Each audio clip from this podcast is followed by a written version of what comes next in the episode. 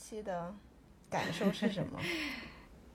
是不是正好写作？大家都这么想的，但事实上跟想象还是有非常大的距离。就是前几天会有一个状态，但是后面就是加上这个情绪，然后因为你没有人交流，然后你是处在一个孤立的状态当中，其实你坚持不了很多天。对，然后再加上你可能女性的一些生理的变化，所以其实还是有些艰难的状态，就是情绪上很艰难的一种状态。嗯，所以像创作者，其实不是像我们想象的那样，他就是创作一个人空间里面需要独处就能把东西写出来。嗯，我觉得创作是孤独的，它的确是需要一个人和在一个独立的空间里面去完成。但是创作的前面有有采集和构思的这个过程，最后才是写作。就是他也许最后写作的那个部分，他可能的确是需要独立的空间去完成。但是他前面的那个部分，其实是可能花费的时间会更长。他的采集。他构思的这个能力，他可能真的是因为人都是社会的动物嘛，社群性的动物，它其实是需要被传播消息和传达消息的。它两方面它其实都有。然后当你处在一个完全的孤岛的状态当中，其实你没有沟通和交流的这个呃任何信息的对流，其实它会非常非常的孤单。所以其实我一直认为创作是一个很孤单的事情，而且是一个很痛苦的事情。嗯。那显然，现在给你留出来的这十六天时间，你是完全没有办法进行创作。呃，没有。其实我前面的创作还可以，因为我我有一个交稿的压力，我十月二十号就要必须要交一个稿。但是呢，我我只是写完之后，我又推翻了它，推翻了一半多的东西，然后现在要重新再来写。呃，我觉得这个这个这个大胆的推翻自己，也是一个也是一个很难的事情。嗯。创作的一个过程，好像是。嗯，我不知道其他的人会不会有这种，但是对我来说，它很常见。因为你知道，就是特别是你很清楚你想要的方向是什么的时候，你很容易，呃的判断你现在的状态是否达到你想要的预期。其实这是你是有能力知道好和不好的。我其实是教的台湾这边的有一个真案，它其实是要求有一个迷你的剧，呃，它是面向全球华人的一个真案。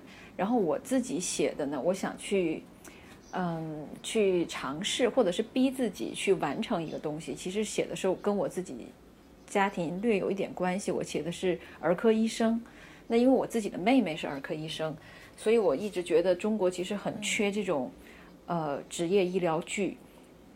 所以我但是这个剧其实门槛非常的高，因为大家都知道，第一。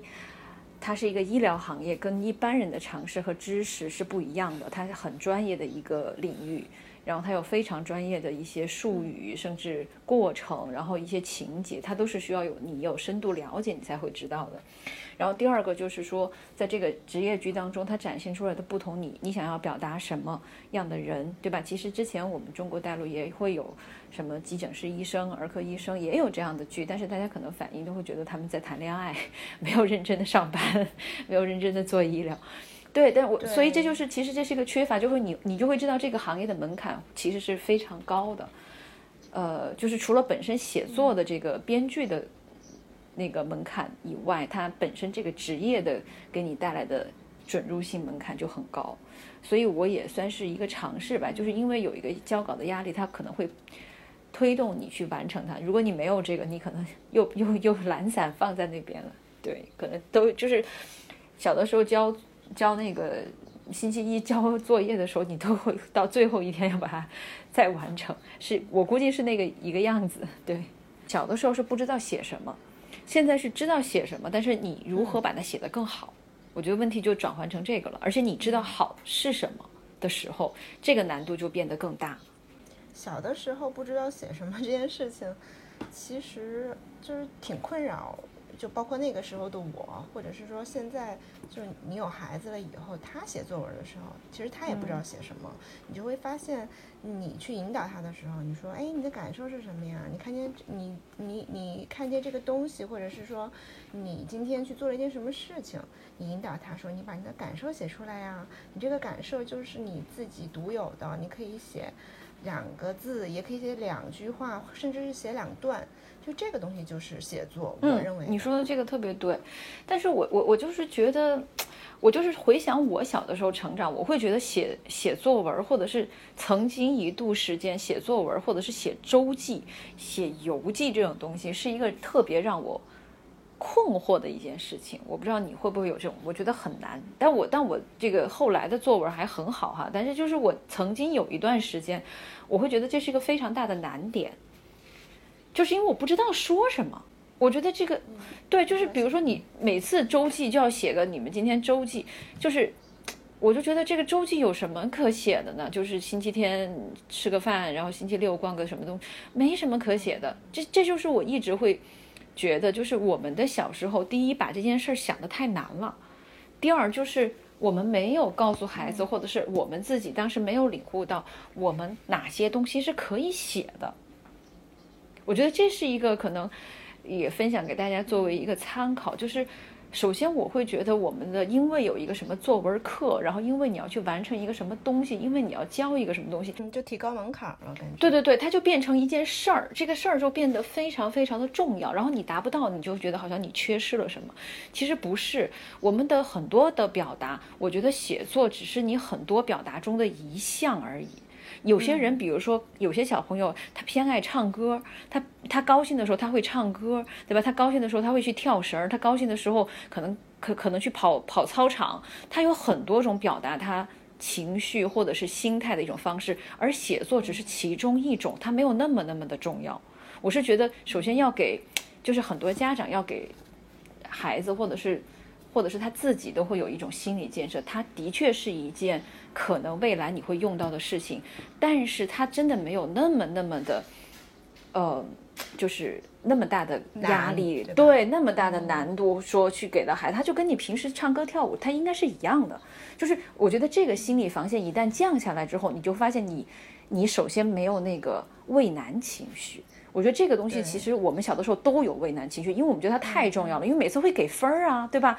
你我唱个歌，老师不会给我分儿啊，但是我一个写作文，我就会给我分儿啊，什么七十分、八十分，对吧？你就变成说这件事儿好像是有评判的，衡量我的。对对，我觉得这个事情其实是不太好的一种方式。就是我觉得，首先如果你要鼓励孩子去写作或者是表达的话，你首先要让他这个畏难情绪降低。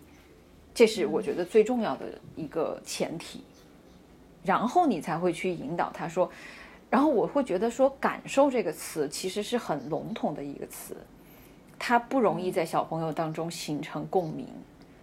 对，小朋友不知道说，哎，对，感什么叫做感受？东西？对对对对，但是你可以把它转换成很具象，就是比如说。当你去带他去，比如说，我会觉得，我觉得写作如果要分的话，其实有两点很重要。第一就是你想说什么，对吧？你想要说什么，这是一个。然后第二，你怎么说？就我觉得这是应该是两个两个最大的点。那比如说，我今天想说，比如很很多时候嘛，我们都想说我们的妈妈，对吧？就是我们经常小的时候说啊，我写我的妈妈，或者写我的爸爸，写我的姥姥。就是，这就是可能是你想说什么？你想说你妈妈什么？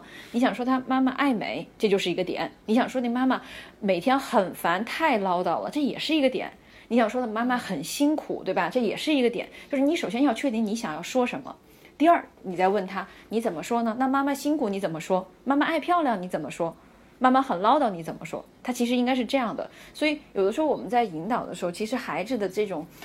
观察和感悟能力可能不不能太笼统的去，比如说他吃冰淇淋，嗯嗯，比如说你带他去吃了一个冰淇淋，你就问他你觉得好吃吗？这就是个很笼统的东西，他肯定就是好吃嘛，一个答案就没了。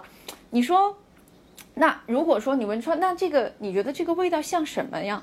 他就会有联想，哎，像我们上次吃的一个什么什么什么什么的东西，对吧？或者是说这种白白的，好像我的那个什么裙子上的那个花边呐。然后说这个奶我们怎么怎么，你看他就会联想出很多很多，一个他身边熟悉的，或者是说他曾经感受过的一个世界，他就会有联想。可是你如果只是问他好吃吗？好吃，他就。我也不知道怎么，它对呀，它就是好吃。其实，其实这个东西好吃和不好吃，这个这个品对本身就非就是像你不知道对，就是不知道对，它就是一一种非常就是二元对立的这样一个一个看法嘛，对于事情，要不好，要不就不好。但是对小朋友对他的那个感受可能就比较复杂，他觉得这个东西虽然我不爱吃，但它不一定是不好。对，对对对，是的，就像比如说隔离酒店，就他们就问我说，你觉得伙食怎么样哈、餐食怎么样？我就说以我的口味来说，我是觉得太甜，因为台湾这边普遍是会偏甜，比较偏甜的。但是它从菜品啊，从新鲜度啊，或者从这种烹饪的这，我觉得都是很好的。那你说我怎么给出它好吃和不好吃？如果就我个人而言，对，我觉得它不好吃嘛，因为它不符合我的口味。但是无论是从菜色、搭配、色彩、质量、新鲜度，我觉得它很好啊，本身是没有问题的。对，所以我就觉得说，当我们再去引导孩子的时候，我们可以有一些更具象的一些方式，去鼓励他去联想，比如说他。这个就是我觉得我们所谓的形容，或者是联想，或者是这种触感的能力，就是通感的能力，它像什么？但这种东西它不是一个很刻意的，是你随时随地都会在感受当中的。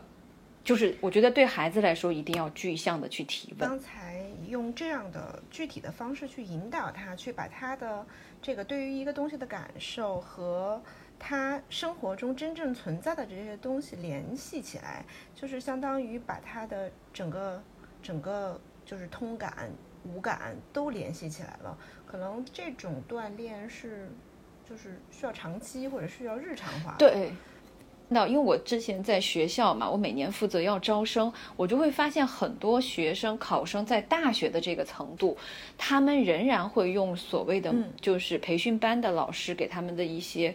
呃，模拟或者是一种模板式的教育，你说这个模板它一定是错的吗？未见得，就是未见得它一定是错的。比如说我们的电影有类型电影，类型电影它就是模板，可是这个模板经历了千千千变万变的这个论证，它的确是符合观影节奏和观影心理的，它并没有错，对，它并没有错。但是就是说，我们在小的时候的是对这种儿童感知能力的培养的时候，可能不不太容易会从那个时候就去打开，就是让它固定成为一种模板。特别是写作，我一直觉得写作应该是一个天马行空的状况状况，就是他应该在、在让小的时候小朋友的时候，特别是小学生的那个时候，他应该有更开阔的比喻能力或者是状况去感知，而不是说你这个一定不对，或者是你一定是对的。但是我们容易有这种评判标准去给到孩子，会不会是因为就是你，就是你要去启发小朋友这种他的这种感，用他的感受来写作文的这种能力，会比你给他一个范式，让他说，啊，教他说这样写，你就能得高分，他是更难。当然了，，当然了，因为就是其实你看，我们小的时候都会有嘛，比如说我们回家的时候，我们刚想要说个什么事儿的时候，啊，我妈就会说啊，你别说了，你赶紧那个洗手吃饭吧。然后我们刚要说一个什么啊，这个电视剧怎么怎么样的时候啊，你这嗯电视少看点，赶紧做作业吧。就是其实我们的家长无数次的。就是忽视了，对对，忽视了他可能想要表达的，他自由想要表达的一个东西。但是这个东西其实也不怪家长，因为家长可能真的是很忙，而且就是说他觉得你那个时候的确是应该该做这些事情。但是如果今天我们能够稍微的有这个意识，我们可能就会给他一个空间，比如说，那好，那你比如看完这个电视，他可能就是洗脸的时候，或者是洗脚的时候，他就在听了一个什么节目，或者是看了一个电视，他就想要说，好，那说可以啊，他说那你就你就说，那这样你看你有几分钟想要说完，他说啊，我要五分钟，OK，那好，那我们就五分钟来谈谈你你的你想说什么，那你说，对，其实是要用一些创造力去平衡这个生活里面很多矛盾。我觉得其实孩子很多很多点都让我从来没有想到，比如说我我曾经从一个孩子那儿得到的一个点，我觉得好棒哦，就是他他他是他，因为他是个小男生，然后呢，他妈妈就给他买牛仔裤，因为觉得牛仔裤可能会耐磨，但是这个小男生仍然很皮，然后就有一次呢，就是把那个小那个膝盖什么的地方就就是可能就磕了一个洞。然后这个小男小男生就妈妈肯定很生气嘛，就说你啊，你这个怎么又弄脏了，或者是弄破了这个裤子，我都给你买了多少条。那小男生说说没关系啊，牛仔裤长眼睛了，他可以看到这个世界了。我当然觉得我我我就是我用了我一辈子的力量，我都想不出这个点。对我真的想不出这个点，但这就是来自一个四岁的小男孩儿。就是我觉得做像我们这个可能经过专业训练，什么叙事学这的那，我真的没有这样的能力去达到他这样的一个一个点。这个点真的就是我觉得每个孩子的这些点真的是无穷无尽。然后比如说那天就是我们经过疫情嘛，然后。我们就说大家都不能出门嘛，然后那个小孩呢，就是呃，我有另外一个同学的那个孩子，他就说啊，妈妈，为什么我们不能出去？因为外面有有疫情，所以我们要有病毒，我们要待在家里。然后他就说，那我们都回家了，病毒为什么不回家呢？我就觉得好棒啊，就是我就觉得真的就是我会觉得孩子很多这种点，真的是。在我看来，就是无比的欣喜的一个点。就其实是他们慢慢成长的过程，就会这些想法天马行空的这些创造力、想象力就会被磨灭掉。我觉得是的，就是特别是我们的老师没有足够给他的肯定，或者是比如说你要写作文，当如果是我我的孩子会有这样的一个想法，我就说那。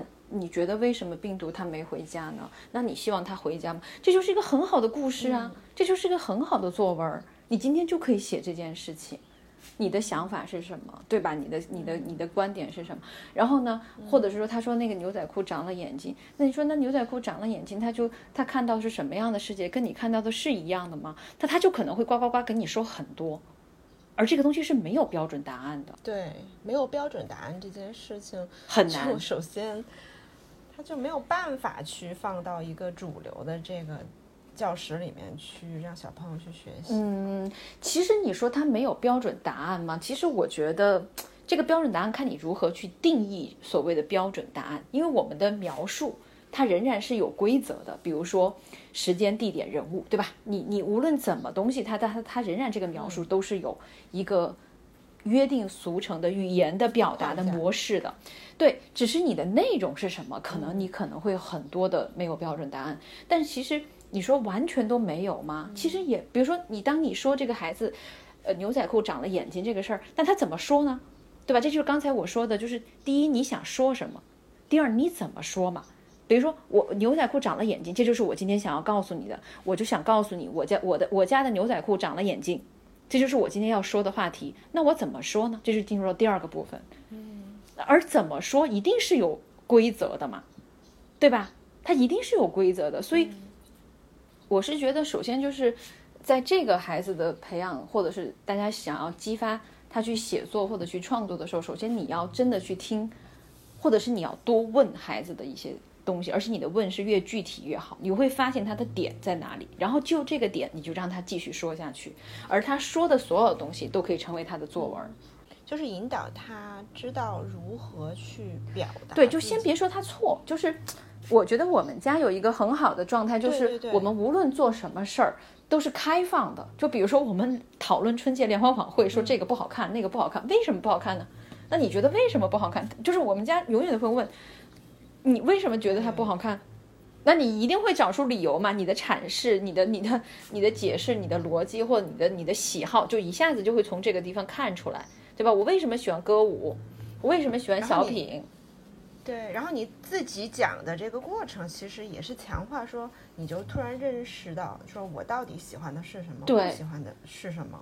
但其实，在这个生活过程当中，就是有很多时候，因为没有像比如你们家这么开放的一个可以讨论的环境，所以很多孩子，包括现在长成大人的，他们曾经的那个童年时光，就会被呃人剥夺掉他们对于万事万物的感受，因为没有这些感受。但是我觉得，可能一个人他没有，就是不是每个人都能成为一个所谓的伟大的人，或者说特别特别有价值的人。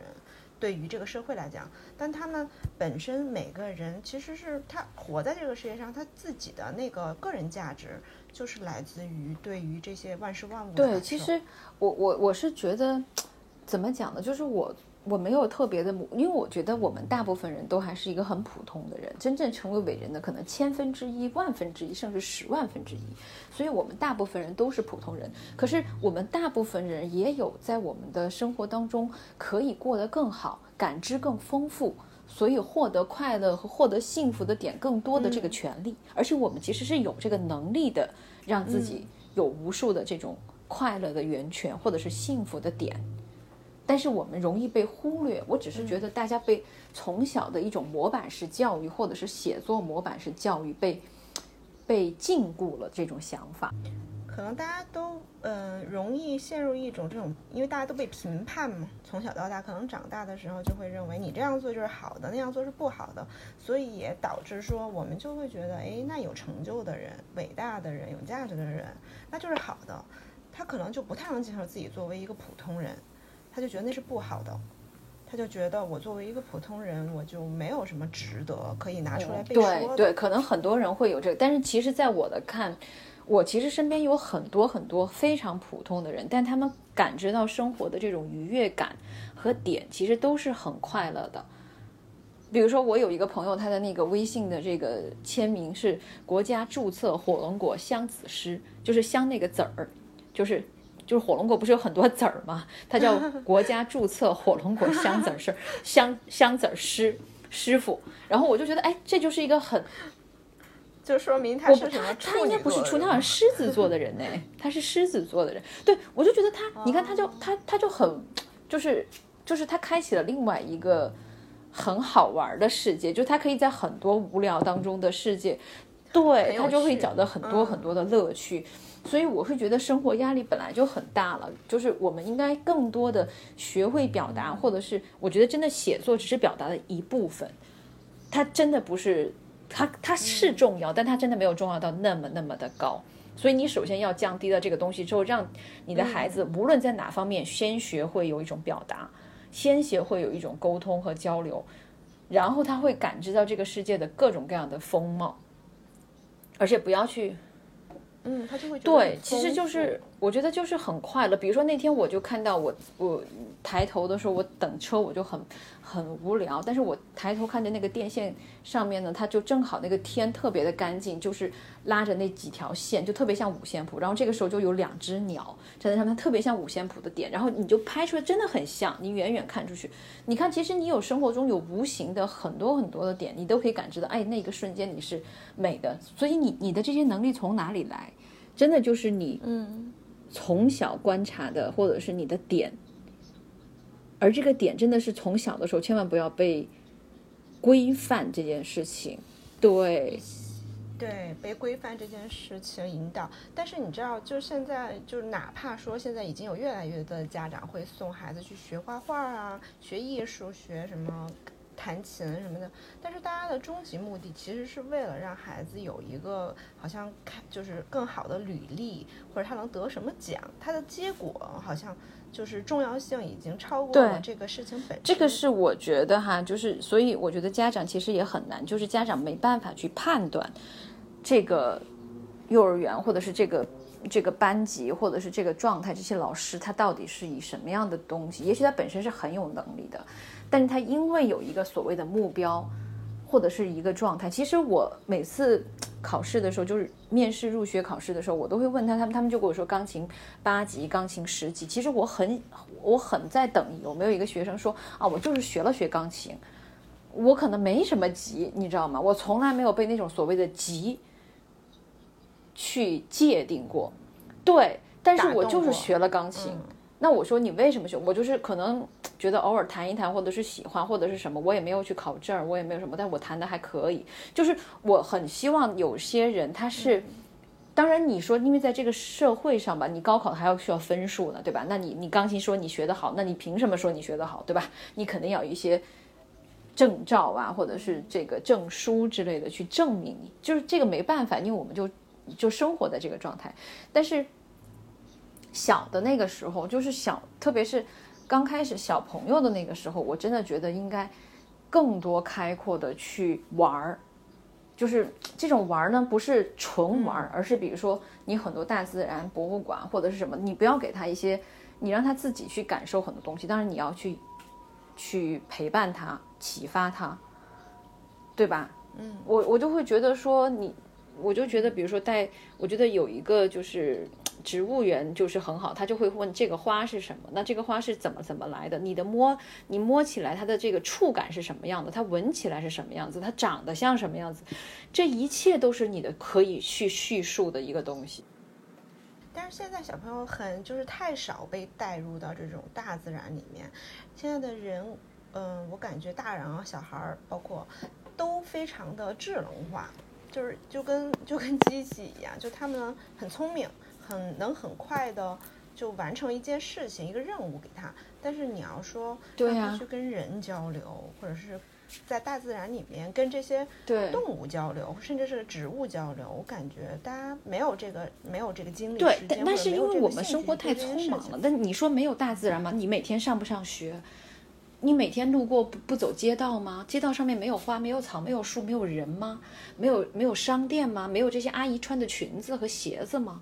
其实你还是会有很多很多的点，去让你感知到没有雨吗？没有太阳吗？没有云吗？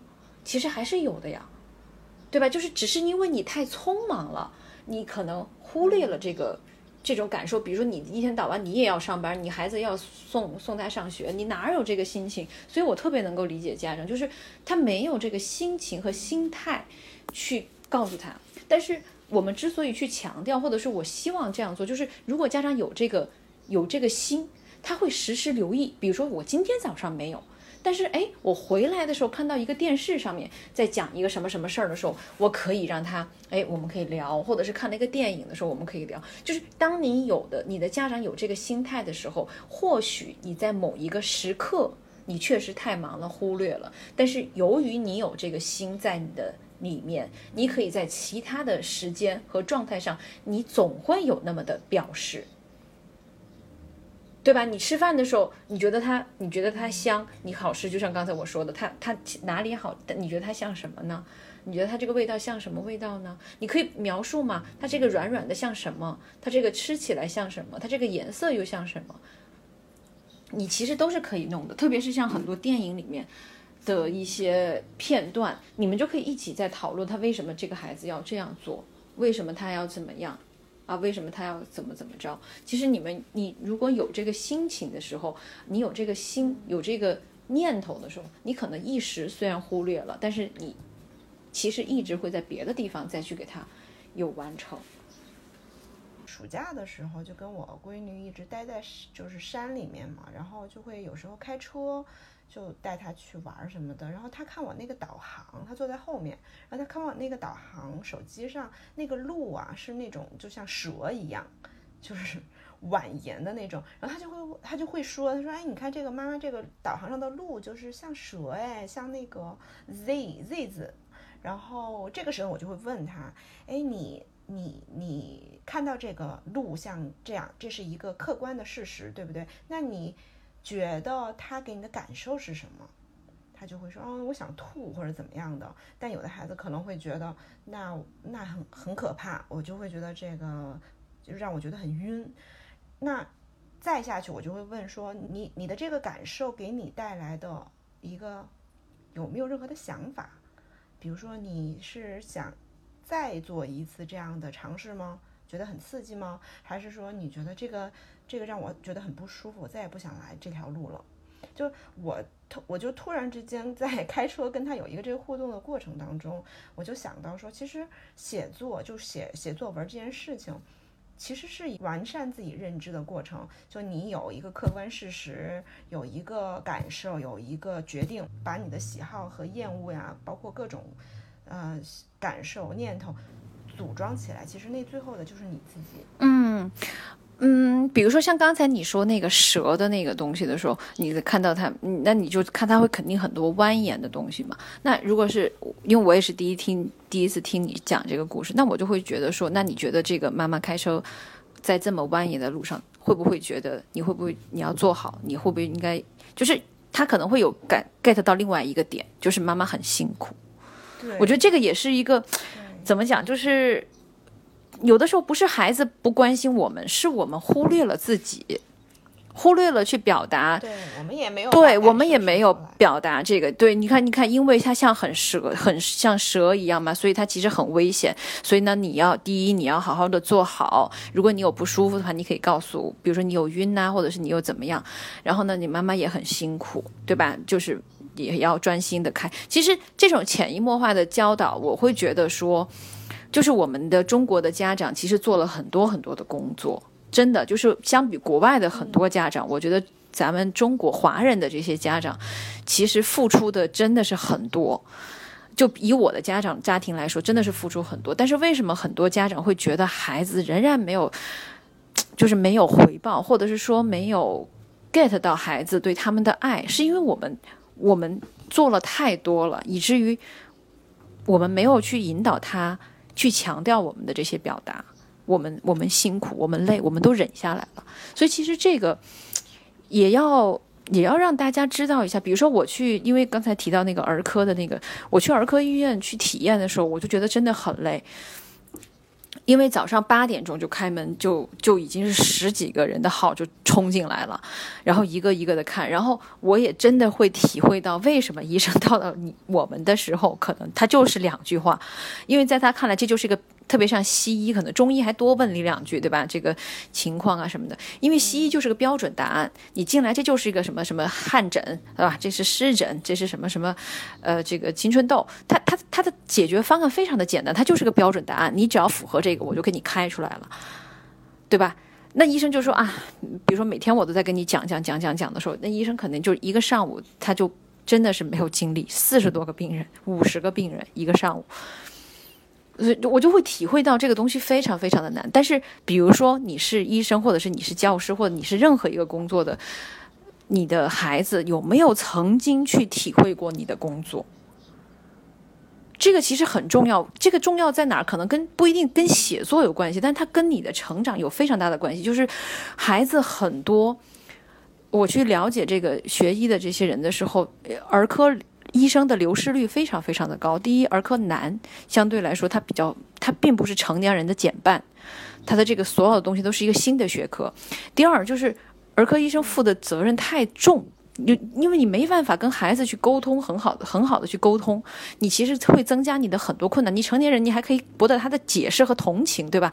你你去理解，这这孩子没有办法。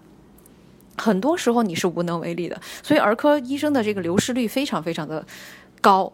那可是他们就会有一个问题，就是我当时的分儿可能高不高低不低，我可能就考到了这个儿科了。可是我在我在决定学这个科目之前，我对这个科目完全不了解，就跟现在的高考生，他选择了一个专业，他真的知道这个专业他适合吗？他理解吗？他未来要做什么？他知道吗？没有，所以。我们现在的小朋友，如果你比如说你的家长，你有这个允许的话啊，你你一定要去带你的孩子去体验你的一天。当然，这就是一个你。可以帮助他写作或者帮助他表达一个过程，但是你一定要是知道说，其实妈妈或者是爸爸曾经是这么辛苦的在做这个事情，他的工作环境是这个样子的，他的状态是这个样子的。那我们在为我们的事情在努力的时候，那你的事情，比如说你的事情是学习，你的事情要干嘛？那你也要为你的事情要做努力。我们在不同的地方各自努力，对吧？这是一个非常非常好的一个契机，去让孩子知道。所以我曾经就一直在想说，其实像初中生。一定要去不断的了解各种职业，你未来想做什么，你一定要去了解这个职业。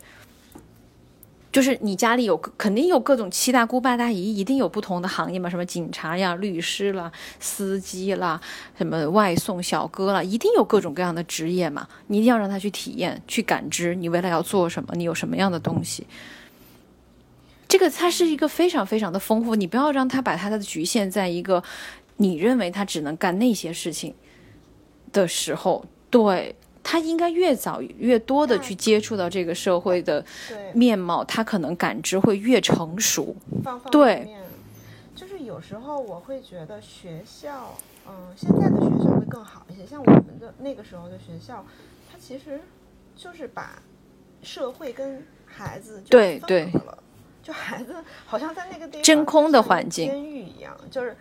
对他好像是被保护起来，然后我们是灌输让他我们认为他应该学习到的东西，但实际上他出去以后，他进入社会，他是一个就是真空，就是他完全不知道自己想要做什么。对，对，这就是因为我们那个时候放的所有的重点都在成绩上嘛，就是你只需要干这件事情，你不需要干别的事儿。可是真的不需要干吗？家里的打扫为什么不需要干？因为这是我们共同的家。对不对？就是这种道理。其实这种道理，就是，比如说妈妈也在干，妈妈也在上班，爸爸也在上班，妈妈也在做家务。然后那，为什么你就只能是学习呢？你为什么不能做呢？你为什么不能放碗筷？你不为什么不能洗衣服？就是这个家是我们自己的家，我们我们三个人的家。你我们各自都在做各自的事儿啊，那你也应该要参与，或多或少他都应该去承担一部分家庭的责任。他才知道说，他才知道说，比如说洗碗的时候容易滑滑，然后什么水容易溅到衣服，这些所有的感受，他如果从来没有参与，他是没有办法去体会的。很多家长到了后期，特别是孩子大的时候，会忽略说，哎呀，他一天到晚在家里什么都不做，啊，怎么怎么样啊，对吧？这种这种抱怨在大学会比较常听到，因为，呃。老师经常说啊，暑假回去他就在往那儿一躺，怎么怎么就经常会听到这样的事。可是这种事情在我看来，可能是你从小就剥夺了他参与成为家里一份子的一个一个状态。因为我们更看重你的学习，你先把大学考上才说。但是事实上证明，事实上证明，没有一个孩子是因为做家务而成绩不好的。这个特别好，嗯，对吧？没有，没有任何一个孩子是说，因为我参与了家务事过多，然后完了我这个学习成绩不好了。没有，我们听到的更多都是天天我还要负责妈妈的这个，然后负责爸爸的什么，我还要做一天三顿饭，然后最后考上了大学的，对吧？我们听到的更多都是这样的，就说这就是事实。他所获得，你你以为他真的是那三小时都在学习吗？未必呀，未必吧。他可能真正有用的有效时间就那一个小时，甚至四十分钟，那其他都是在磨洋工啊。都是在玩啊，所以其实就是说，他需要建立一个建立一个，无论是家庭，或者是班级，或者是他个人，他需要有一个他在所处团体的一个位置，这个事儿很重要。他的位置在哪儿？然后我有这个位置，我就会去感受。比如说，我今天作为值日生也好，我今天作为什么也好，你为什么在？班上可以当值日生，你要完成这样的擦玻璃、擦桌子，然后让大家打扫教室。但是到了家里之后，你从你连碗都没有收过，你连桌子也没有擦过，对吧？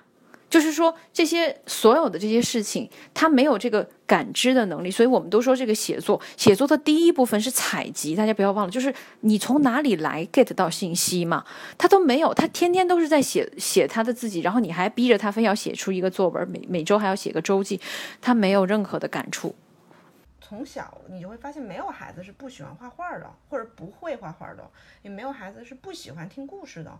可是他慢慢长大的这个过程，你就会发现他丧失了。就你可可能到我这个年龄，他就不会画画，不知道怎么画。他可能对于画画有一个就是固定的模式，觉得哎，我要画成那样，画得好才叫我会画。我要讲故事，我要写作，我要写成那样，我才叫会写。就是就像你说的，把门槛放得太高，而忽略了说这个东西它本身就是一个记录记录自己的一个过程。我我一直强调的就是说，首先我们不能把它提得过高，这个过高之后它太难了之后，真的会让孩子会有一种畏难情绪。就是我觉得这个一定要把它把它这个东西降下来。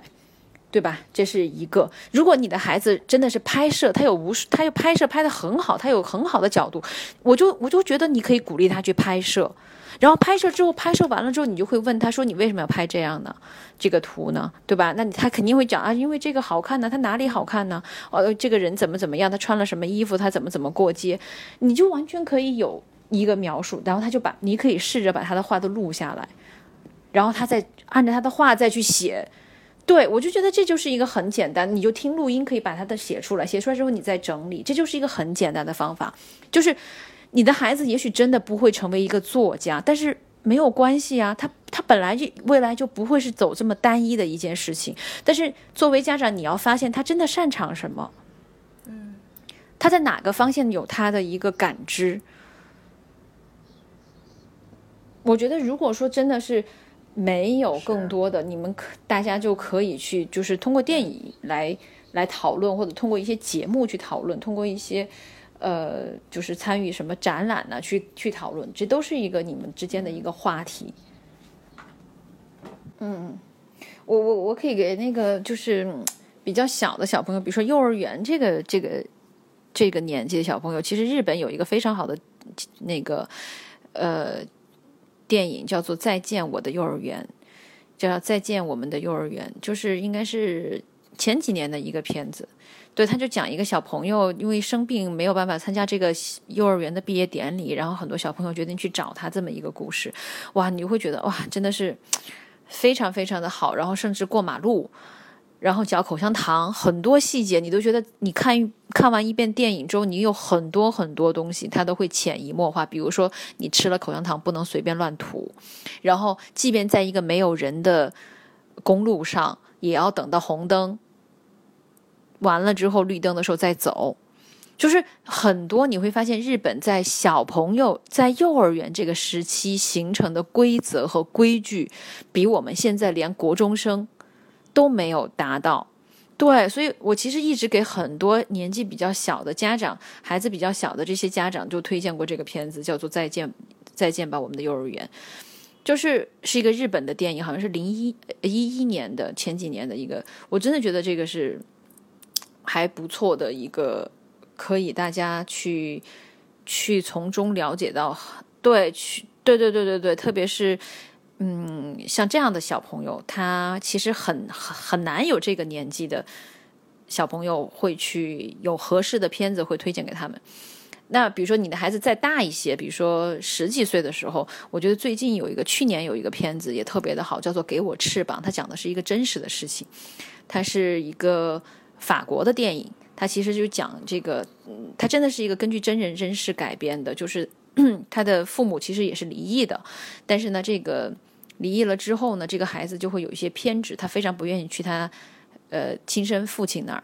但是后来去他亲生父亲，他发现父亲是一个鸟类学鸟类的学家，然后要关注这个鸟的迁徙。然后这个孩子就一直从不喜欢到喜欢，然后从妈妈不不让他做，但是爸爸给他一个机会，愿意让他去带领他一起去参与，他慢慢培养出兴趣。我觉得你完全看完，就父母跟孩子一起看完之后，如果你孩子有稍微可以有些大的。的时候，或者是小的孩子可能也能看得懂，因为它很简单。家长的这个引导真的非常非常的重要，家长会愿意让他去放手，比如说孵那个小鸟，对他教他去怎么弄，让他有参与感，而不愿意就是不怕让他犯错，并且鼓励他去做，对，并且鼓励他做。但是妈妈就会很保护孩子，说怎么能上天呢？你这个，呃，你这个飞行怎么怎么样？但是真的孩子也能完成。但这个故事它。因为它是个真实的事件嘛，所以，呃，它的确是有些冒险的成分。但是我我觉得给我的感受是，就是孩子的很多能力、潜力，真的是被家长开发出来的。就是如果你不开发，你没有这个给他这个路，或者给他这个伸手让他走出来，他其实是待在原地不愿意的，就像主人公一样，他的这个孩子根本不愿意去他爸爸那儿，他会觉得很 boring，你知道吗？很无聊。可是去了之后，天天看他爸爸在那儿努力工作，并且爸爸愿意让他去参与。哎，说你帮我把这个弄下来，帮他。他刚开始也很烦，但是慢慢之后就会有一个哎对这个东西的一个吸引。所以其实我真的会觉得，父母所谓父母是孩子的导师啊，这个，嗯，他真的不是你要一定要去做什么，或者你要具备什么什么知识你才能够怎么样，而是你有没有这个心发现孩子，或者是给予他成长的空间。嗯，但是我觉得这两部电影大家就是大家都可以去去去看一看，然后我都觉得，呃，是个很好的。然后完了之后，你们就可以看他他的哎，比如说孩子会不会喜欢，因为比如再见吧，我们的幼儿园就很多小朋友，那他喜欢哪个小朋友啊？对吧？为什么喜欢他呀？对吧？他怎么怎么样？他就会跟你说，他曾经他可能会说说很多点都是你没有想过的一些事情。嗯，我觉得这就是这就是这些话题，或者是你采集这个素材的时候，就是你写作的第一步就是采集。你的信息量如果不够多，知道的也不够多，你的采集这个部分就不够。就包括你刚才说，就是家长去引导，其实我觉得不是他可能不是很多人不愿意去，而是他不知道怎么去引导和开发孩子的潜力。对对对，他认为的那个我所谓的开发潜力，就是把他送到哪个班儿，让他去考什么证儿，对对拿很多奖。对，其实不是我我我是觉得哈，我是觉得这个呢叫做怎么说呢？就是我觉得当你决定要引导一个孩子的时候，你可能首先要确定的不是他能够做到有多好，而是他犯的错你能不能接受。这个事儿，我觉得是我会这么去。认为就是说，因为他做一件他不擅不擅长、不熟悉的事情的时候，他一定有犯错，他一定会犯错，他不可能不犯错，对吧？那你是否能够接受他犯错的成果？我说的这个成果是打引号的，就是他的这个一团乱的这种事情。就是你家长，你先就是我们说习武，你要学会被挨打。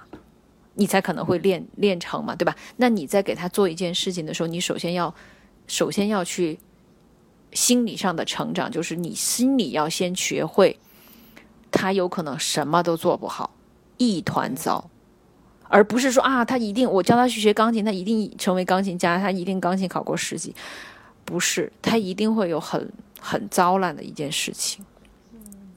这个事情是我们很多，因为我们我们太快了，所以我们会忽略这些事儿。比如说，那个孩子要做饭，或者是那个孩子要帮你做什么，哎，说说你别别别，你这看你这个做，我还不如我两分钟就做完了。等你等到，对，你看他就会是这样。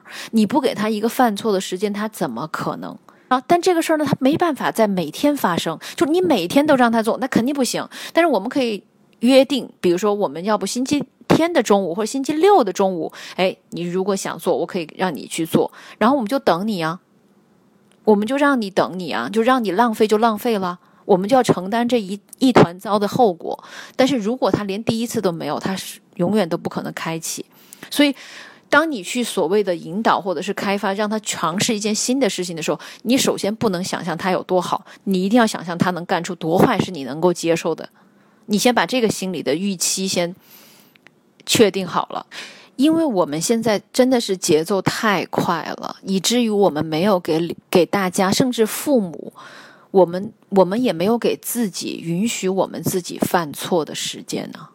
没有人生来我没有人练习过吧？当父母对吧？我们就当了父母，对呀。可是我们也应该允许自己会犯错啊。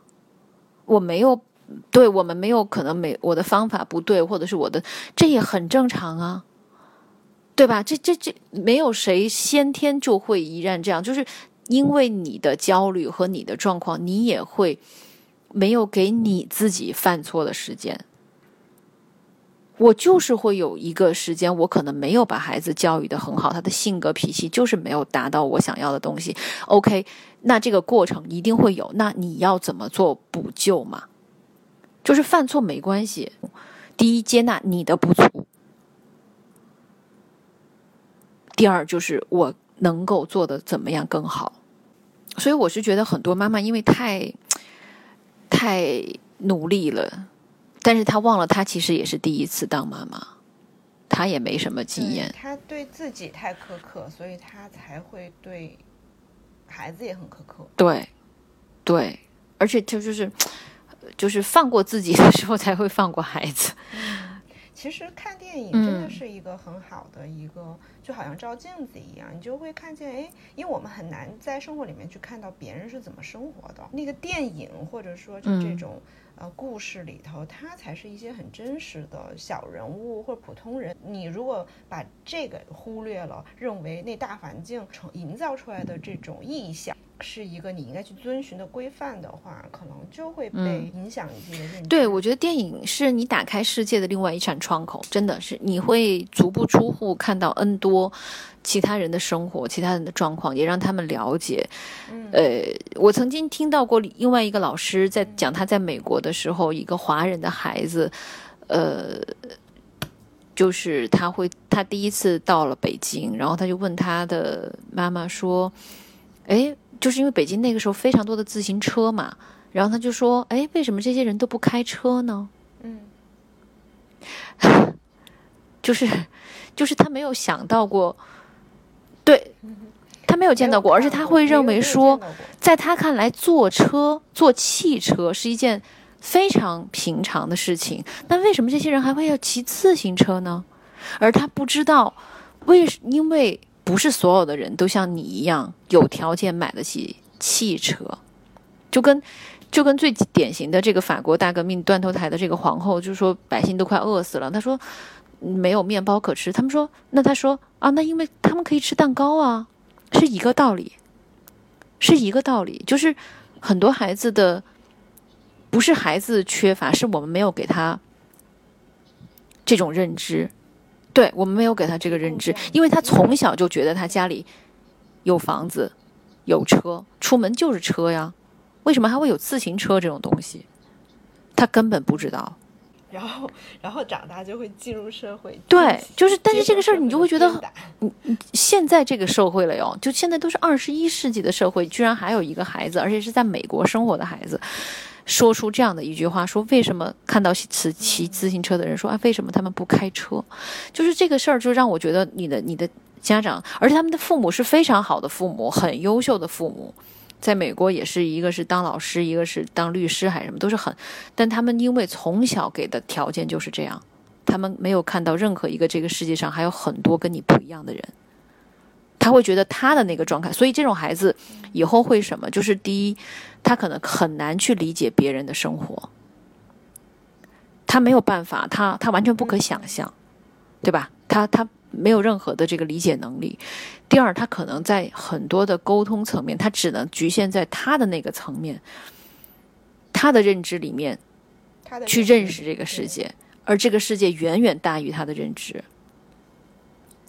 所以。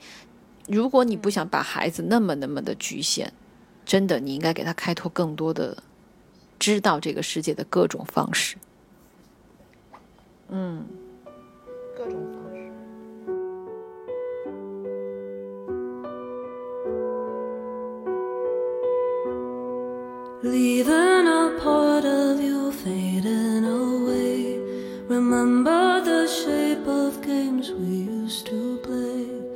Hold on and hope I won't let you choke. There is a place where we'll all be okay. Don't be afraid, your sorrows